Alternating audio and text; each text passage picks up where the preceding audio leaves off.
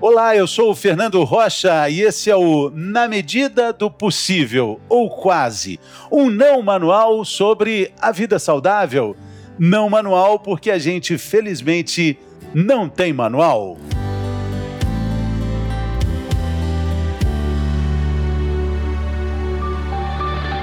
Frutas, verduras e legumes, carboidratos e proteínas, vitaminas e sais minerais. Olha, a lista é imensa quando a gente fala em saudabilidade. Mas cá entre nós, na vida de todo dia, nem sempre é possível equilibrar direitinho esse cardápio. Às vezes falta tempo, às vezes faltam opções e às vezes também falta paciência. O que de fato a gente precisa saber quando busca informação sobre alimentação saudável. O que de fato é importante? E mais, o que afinal é uma alimentação saudável? Quem responde essa e outras perguntas é a nutricionista Desirê Coelho, especialista em nutrição esportiva e comportamental. Ela também é autora, junto com meu querido amigo Márcio Atala, do livro A Dieta Ideal: Sem mitos, sem milagres e sem terrorismo. Seja então bem-vinda, Desirê. Existe uma confusão de informação a respeito dessa definição de alimentação saudável? Olá, Fernando. Olá a todos os ouvintes. Um grande prazer participar do seu podcast. É, bom, você como jornalista sabe tão bem quanto eu que muitas vezes o excesso de informação traz muita desinformação. E a nutrição, acho que ela vive muito bem isso hoje, né? Bem, mas triste, de modo triste.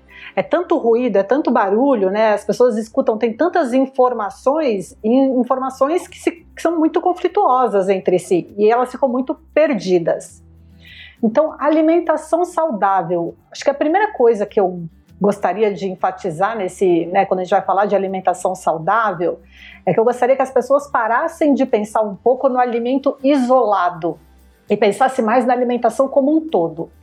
O que, que, eu quero dizer com isso? Muitas vezes a pessoa fala, ah, eu comi isso aqui, isso aqui não é uma, uma, uma boa opção.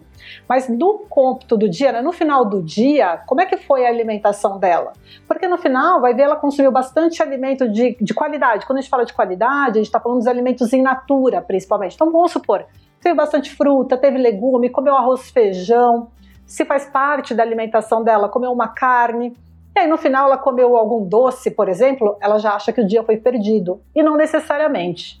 Então, quando a gente fala de alimentação saudável, eu acho que o primeiro passo, acima de tudo, é entender a alimentação como ela é, que é uma questão complexa. Então, ela não pode ter uma visão muito simplista, né? muito, é, como se fala, muito micro, microscópica, né? Então ver só aquilo de modo isolado, né? A gente precisa ver o todo. E se a gente leva para os extremos, se a gente considera que existem alimentos saudáveis e de fato existem, a gente coloca então numa outra ponta do pêndulo uma alimentação não saudável, alimento não saudável. E a gente também cai para uma discussão de extremos que não é interessante, porque todo alimento em algum momento pode ser útil, né? Exatamente. Vamos supor, o que, que as pessoas colocariam nessa alimentação, no alimento não saudável? A gente entraria com alguns que a gente chama de ultraprocessados, que eu vou explicar daqui a pouquinho para quem, não, quem não conhece. Mas vamos supor que a gente está falando de um bolo com uma cobertura, é, de um salgado, mas se você come aquilo. Salame. é, embutido, por exemplo. É, mas se você salsicha. come aquilo com tanto prazer, dentro de um contexto alimentar, e aí, Fernando, essa palavra é muito importante: contexto. Dentro de um contexto alimentar, qual que é o problema que você vai trazer? Você falou salsicha, né? Cachorro quente. Exatamente. Na verdade, eu falei salsicha, reticências, cachorro quente. é que cachorro quente, quando a gente está falando com o Brasil, a gente está falando de categorias muito diferentes de cachorros, cachorros quentes, né? É... Aqui em São Paulo é quase um x-tudo. Lá em Pernambuco, eu sou mineiro, moro aqui, já morei em Pernambuco, é impressionante o que cabe dentro de um simplesinho, inofensivo cachorro quente dele. É impressionante. No Rio de Janeiro, eles colocam até farofa, é, uva passa. Gente, é uma, é uma loucura, assim, mas é isso, é cultural, é regional. Mas o que eu quero dizer é isso: se é uma coisa, se é um alimento afetivo, vamos supor que você coma cachorro quente uma vez a cada 15 dias, uma vez por mês, ou uma vez por semana que seja. Se no restante da semana a sua alimentação tem uma certa organização e uma certa qualidade, isso não vai te trazer qualquer tipo de malefício. Mesmo refrigerante. É longe, não, não, estou defendendo refrigerantes, mas quem vai falar que uma lata de refrigerante é, num almoço ou num jantar na semana vai trazer mal para alguém? Não vai. Mas é claro, tomar uma lata de refrigerante duas, três vezes por dia, todos os dias, durante semanas e meses, aí é outro, outro, outro padrão de alimentação, Exatamente. outro contexto. Desirê, você falou uma palavra mágica é, dentro do meu entendimento, assim, organização, planejamento. Não existe é, uma alimentação equilibrada, não existe dieta equilibrada sem organização, sem planejamento e entendimento. E aí que vem essa minha pergunta: o, o que, que a gente precisa entender de um rótulo, de uma informação nutricional que está nos produtos que a gente escolhe consumir? É, perfeito. Porque quando a gente fala de organização, é, a gente é ter, a, ter fácil alimentos que são uma boa escolha para você naquele momento. É, nesse sentido, então a pessoa tem que saber o que, que pode ser interessante para ela. Então, pensando no, em alimentação, a gente pode diferenciar, né, o Guia Alimentar Brasileiro, que é um dos guias mais aclamados mundialmente, ele divide os alimentos em cinco categorias. Para facilitar, eu vou falar das duas que eu acho que são mais extremas para as pessoas decorarem e saber que aquelas que elas têm que privilegiar. Então a gente está falando sempre de um alimento in natura, então quanto mais alimento in natura tiver na nossa alimentação, ou minimamente preparado, então por exemplo, lá, feijão. Feijão é um alimento in natura, mas ninguém come cru. Então ele precisa ser minimamente processado para a gente comer, cozinhar, né, cozinhar, enfim. É, então quanto mais alimento in natura tem na nossa alimentação, melhor. Então as pessoas, muitas vezes, quando elas estão querendo emagrecer, por exemplo, o que, que elas fazem? Elas falam, ah, eu, não, eu fico com a minha geladeira é, com poucas opções para eu só ter aquilo na hora de escolher. Só que aí o que acontece? Ela não quer nenhuma daquelas coisas, daquelas duas, três coisas, porque hoje as pessoas entendem alimentação saudável como batata doce, frango grelhado e salada. Só que ninguém consegue viver disso o tempo todo. Então o que acontece é que, por mais que sejam alimentos in natura, é uma alimentação muito monótona. Então a pessoa tem que ter boas opções em casa e variadas. E nisso, o que a pessoa precisa tentar evitar são os alimentos da outra categoria, que são os ultraprocessados. Como identificar esses alimentos ultraprocessados para tentar reduzi-los ao máximo na alimentação? Normalmente são alimentos que, quando você vai ler a lista de ingredientes, tem muitos ingredientes, e normalmente eles são alimentos que são adicionados de muito açúcar, muito sal, gordura, muitas vezes nem precisa ter. Então, por exemplo, pão.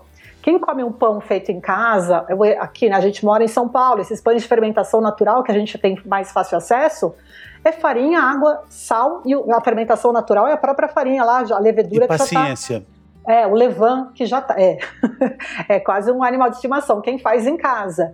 Mas assim, são poucos ingredientes e tudo muito natural. Você vai pegar pão no mercado que fala que é 100% integral, tem alguns até que levam o nome de caseiro, de artesanal, que você vai ler a lista de ingredientes é assustadora. Às vezes tem mais açúcar do que bolo. Então, uma regrinha importante para ler lista de ingredientes é a indústria, né, todas as empresas, elas são obrigadas a colocar a lista de ingredientes em ordem de quantidade do, do ingrediente. Então, é do que tem mais para o que tem menos.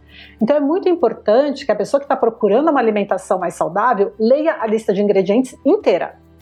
E aí ela vai ver que tem um monte de coisa lá que ela mal nem sabe pronunciar. É, então, além de descobrir, por exemplo, que tem torrada no, no mercado, tem algumas torradas que são vários cereais, etc., que tem três tipos de açúcar, e convenhamos, nem é para ter, não é para ter nenhum, ela vai descobrir também que metade dos ingredientes não são comida. Então, isso, se, isso entra na categoria de alimentos ultraprocessados. São alimentos que têm muitos aditivos alimentares. E aí vale o adendo que nem todo aditivo é ruim para a saúde. Não é que tudo faz mal, não é isso, mas muitos deles podem ter efeito, sim, é, para a saúde se consumidos continuamente. Vou citar dois exemplos. A gente sabe de, de, emulsificantes, por exemplo. Tem dois emulsificantes de nome bem complicadinho, mas que a gente sabe que eles vão, podem trazer um prejuízo para a barreira intestinal, para aquela microbiota intestinal que é tão famosa hoje em dia. Então, se você consome aquilo cotidianamente, ou seja, no seu dia a dia, pode ser que você tenha algum tipo de prejuízo. Então, porque o que acontece? As pessoas pensam, ah, Desiree, mas se o alimento traz, se esse ingrediente traz algum efeito, ele não deveria ser proibido? Quando a gente fala da, da regulamentação, muitas vezes o que é avaliado é se aquele alimento é, tá, traz toxicidade ou não. Se traz algum outro efeito, às vezes esse efeito bem sutil de prejuízo na barreira intestinal, que pode ser ruim para algumas pessoas que já tenham uma predisposição à doença, isso não é avaliado. Então é mais avaliado efeitos muito fortes, muito agudos é, quando, quando do consumo. Então são coisas que a gente está descobrindo aos poucos também. A regulamentação está indo atrás e está ficando cada vez mais vigilante. Existe uma luta grande que busca mais transparência nesses rótulos, né? Mas é importante também a ordem do que está descrito ali. O que tem mais vem em primeiro lugar. Essa dica é boa também, né? Ela é muito importante. Porém, Vou repetir, não leiam apenas o primeiro ingrediente, porque eu tenho paciente na clínica que faz isso. Ah, eu li a primeira farinha integral, então tá tudo bem. Mas aí vai ler o segundo ingrediente é açúcar, aí continua, porque o problema, por exemplo, de é, importância de ler todos os ingredientes é que o açúcar, por exemplo, existe o açúcar invisível nos alimentos. E o que a indústria faz, muitas vezes, é que existem mais de 50 nomes diferentes que no final é tudo açúcar.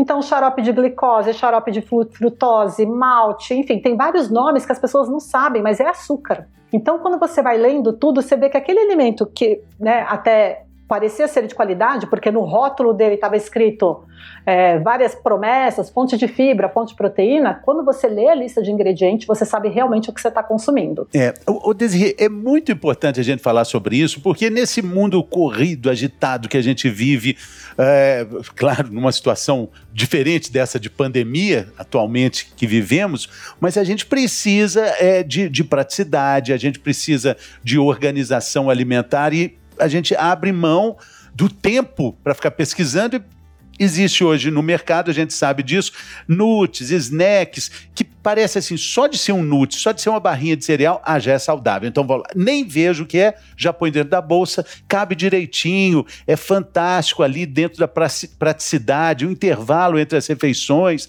Bom, mas eu queria falar sobre isso. Estamos falando de comida saudável e muitas vezes a gente associa, quase põe um sinal de igual assim, snack, nut, barrinha, isso é saudável. Não é bem assim, né? Tem que ler lista de ingredientes de tudo. Porque as mesmas barrinhas, tem barrinha que é cheia de açúcar ou de aditivo alimentar.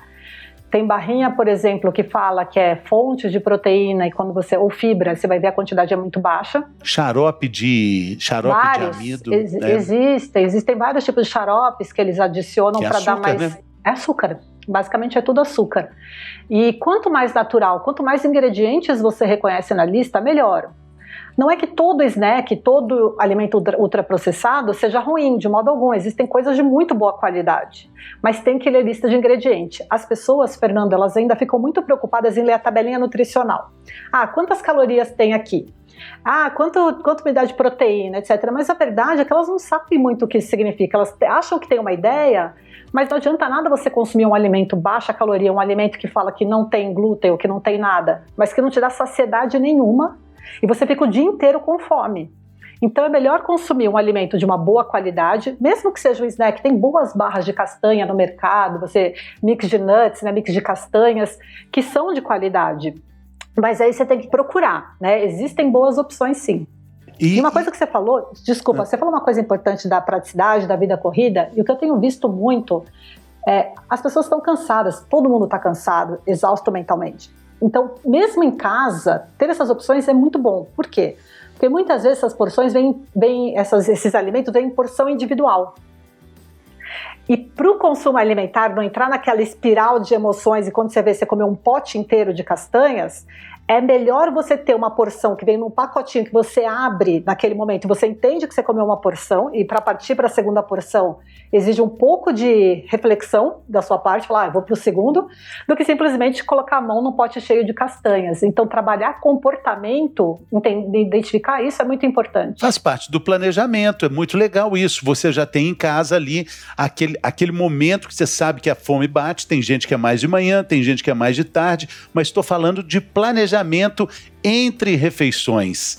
Aí é que tá. Então aí você já pode é, é, ter em casa uma compra perfeita para isso. Com relação à saciedade, com relação ao consumo de fibras, com relação à resolução de intestino preso, essas coisas todas, esses snacks são podem ser uma boa opção, né? Podem ser. Porém, se eles forem. Porque quando a gente pensa em saciedade, é quanto tempo uma refeição me deixa sem fome, me deixa satisfeito, né? Eu não fico pensando em comida. Então, quando a gente vai pensar quais são os alimentos que mais dão saciedade, são os alimentos fontes de proteína, gordura e fibras. E água, sempre com muita água. Porque senão não adianta nada isso aqui, você vai ficar sempre com fome. Então, quando a gente pensa num mix de castanhas, né, esses mix de nuts, por exemplo, ou barras de castanhas, Ali, muitas vezes, você tem opções boas de gordura, que são as castanhas, você tem a fibra delas também, e às vezes pode ser até adicionado de alguma fibra. Então, por exemplo, eu falei do aditivo alimentar. Existe um aditivo que chama polidestrose, que é uma fibra. Dá um pouquinho de dulçor, mas se comporta como uma fibra. E tem estudo mostrando até que para a própria microbiota intestinal ou para a saúde intestinal pode ser interessante. Isso está então, nos snacks? Muitas vezes está nos snacks. É, mas é isso, às vezes as pessoas não sabem, é isso que eu digo, nem todo aditivo alimentar é ruim, mas tem muitos ali que são complicados.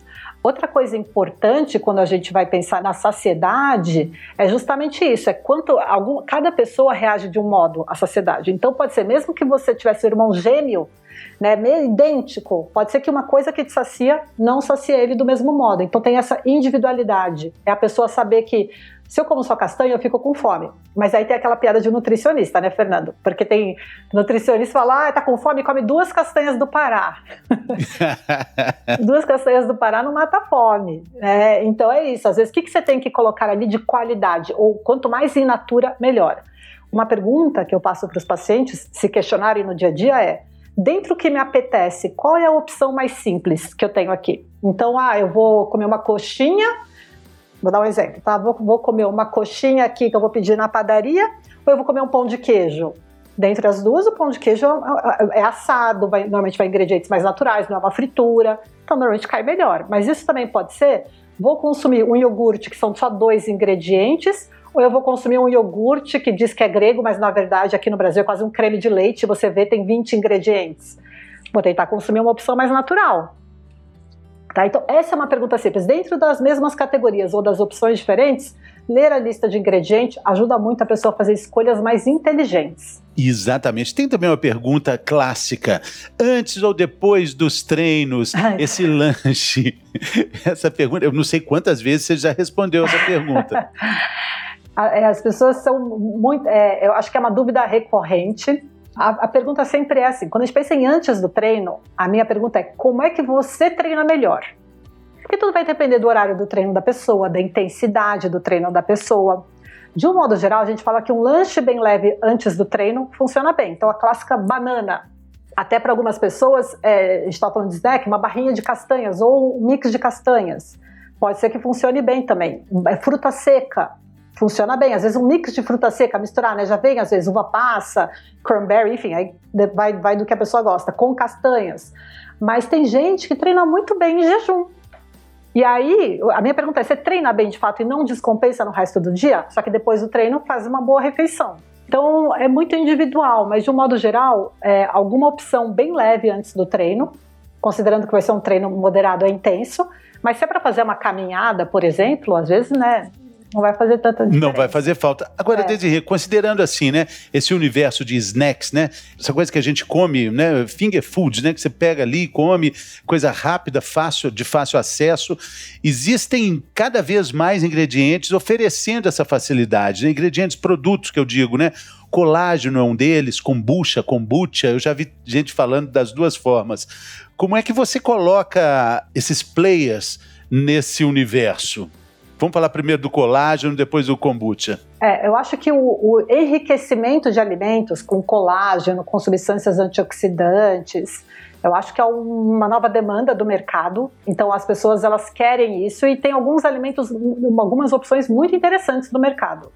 Quando a gente fala principalmente de colágeno, a gente está falando que né, tem que entender que colágeno que está sendo enriquecido ali, que qual é o benefício que a pessoa vai ter com aquele colágeno. Então, tem alguns do mercado, por exemplo, que são precursores de colágeno. Então, você está consumindo ali tudo que o seu corpo precisa para que ele consiga produzir o colágeno de maneira adequada. Então, eles são muito interessantes. Então, existem hoje é, barrinhas, existem cereais, existem muitos alimentos a gente fala barras de proteína hoje, né? as pessoas adoram, parece que só as proteínas é, são necessárias para a saúde das pessoas, né? Lembra que carboidrato e gordura também são, mas eu acho que essa linha né, de alimentos fortificados ela está crescendo muito e ela é interessante sim. Só que nenhum desses ingredientes consumido um dia só faz milagre, né, Fernando? Que é a expectativa da pessoa. Ah, consumir aqui, pronto. Não, tem que ter todo um contexto alimentar e de hábitos importantes. Por isso você escreveu um livro, A Dieta Ideal, sem mito, sem milagre e também sem terrorismo, né? Exatamente. E, e, é isso, né? Porque a pessoa tem que entender a alimentação como um todo. E o que é ideal para mim não é ideal para você, não é ideal para outra pessoa, é só para mim. Porque vai de acordo com o meu histórico, minha história de vida, de acordo com os meus hábitos. E são hábitos também que a gente pode ir desenvolvendo. Você citou um alimento que eu gosto muito, que é a kombucha. Kombucha é uma coisa que brasileiro não tem tanto hábito de consumir, que é uma bebida enquanto, né? fermentada. Né? Tá recente ainda, né? Super recente. Que é uma bebida fermentada Substitui à base o refrigerante? Assim, na, no, no, raso da pergunta, assim. Olha, porque o refrigerante ele é muito doce. E a kombucha é um chá com meio com gásinho, que são as bactérias que estão é, fermentando. Então, mas eu tô te perguntando assim, se substitui gente que tem assim, puxa, eu não consigo parar Super. de tomar refrigerante. Então, kombucha seria uma opção. Seria uma opção muito boa. É que tem que. Eu tô, eu tô só preparando a pessoa para expectativa de paladar. Porque como o é refrigerante é, é, muito, muito doce, se a pessoa vai tomar direto um kombucha, kombucha a pessoa tem que entender que é, um, é entre um chá e um refrigerante. Então, até é, tem algumas opções que colocam um pouquinho de adoçantes naturais, que é para justamente não ter essa, esse grito no paladar. Mas é uma bebida que tem um potencial probiótico, que a gente fala. Então, para a saúde do intestino é muito interessante. Então, quem gosta de bebida gaseificada, gosta de chá, vai gostar de kombucha. E para o intervalo entre as refeições, os estudos novos sobre kombuchas super interessantes. E é isso. Às vezes, ao invés de gastar não sei quantos reais, né, vai lá e come uma coisa que você pode consumir sempre. E o legal do kombucha Aí, ao contrário do refrigerante, que você abriu, ele perde o gás. Se você não beber, você tem que jogar fora, a kombucha, a bactéria é uma bebida viva, que a gente fala. Então as bactérias ficam fermentando, então não perde o gás. Então se você quer tomar metade hoje, metade amanhã, você comprou uma garrafinha, você pode fazer isso perfeitamente, guardando na geladeira.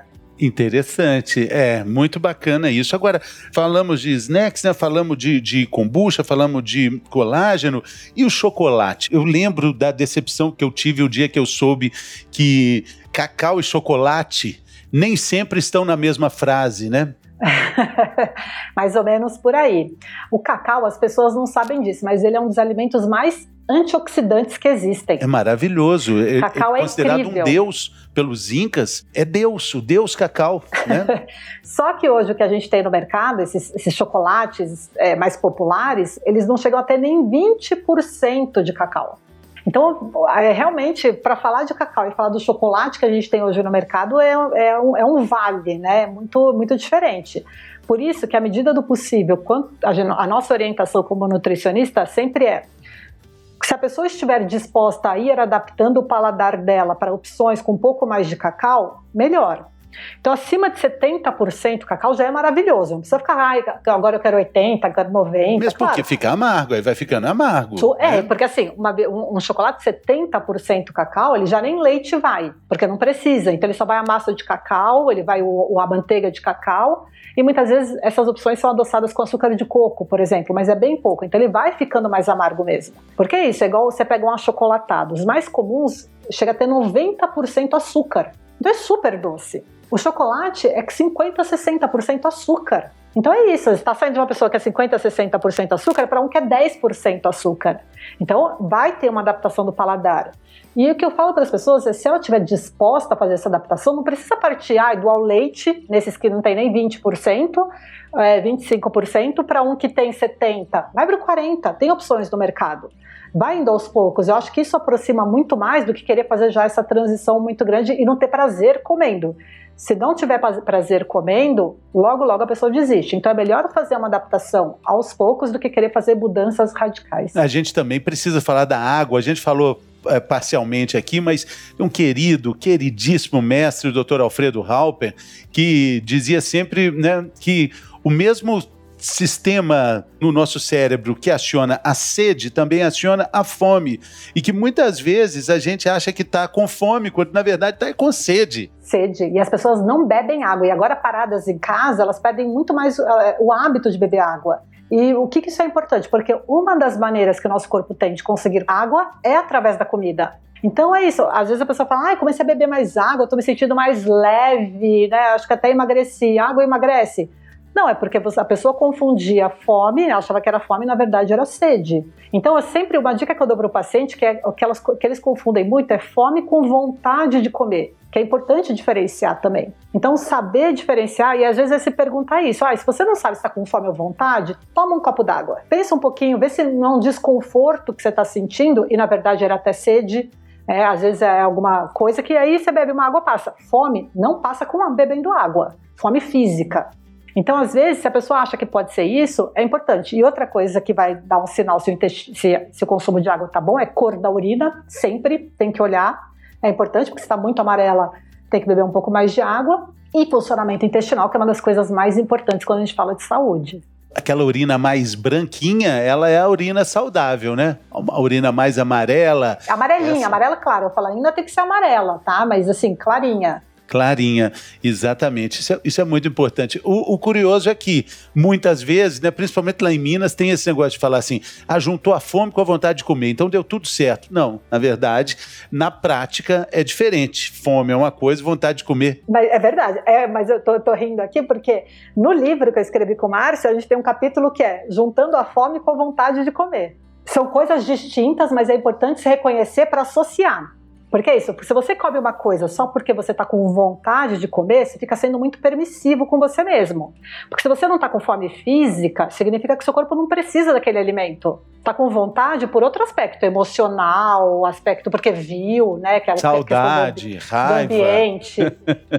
Agora, quando a gente brinca, né, juntando a fome com a vontade de comer, significa que seu corpo precisa de nutrientes, você estava com vontade de uma coisa específica e você uniu os dois, que é o melhor momento. Exatamente. Então, são coisas distintas e as pessoas têm que se questionar mesmo. Muito bem, pessoal. Então, estamos caminhando aqui para o nosso finalmente do episódio fantástico sobre alimentação saudável. Eu quero indicar aqui os produtos NutriGood reúnem várias características que a gente falou aqui nesse episódio. Tem uma página no Instagram que é muito bacana, arroba quero.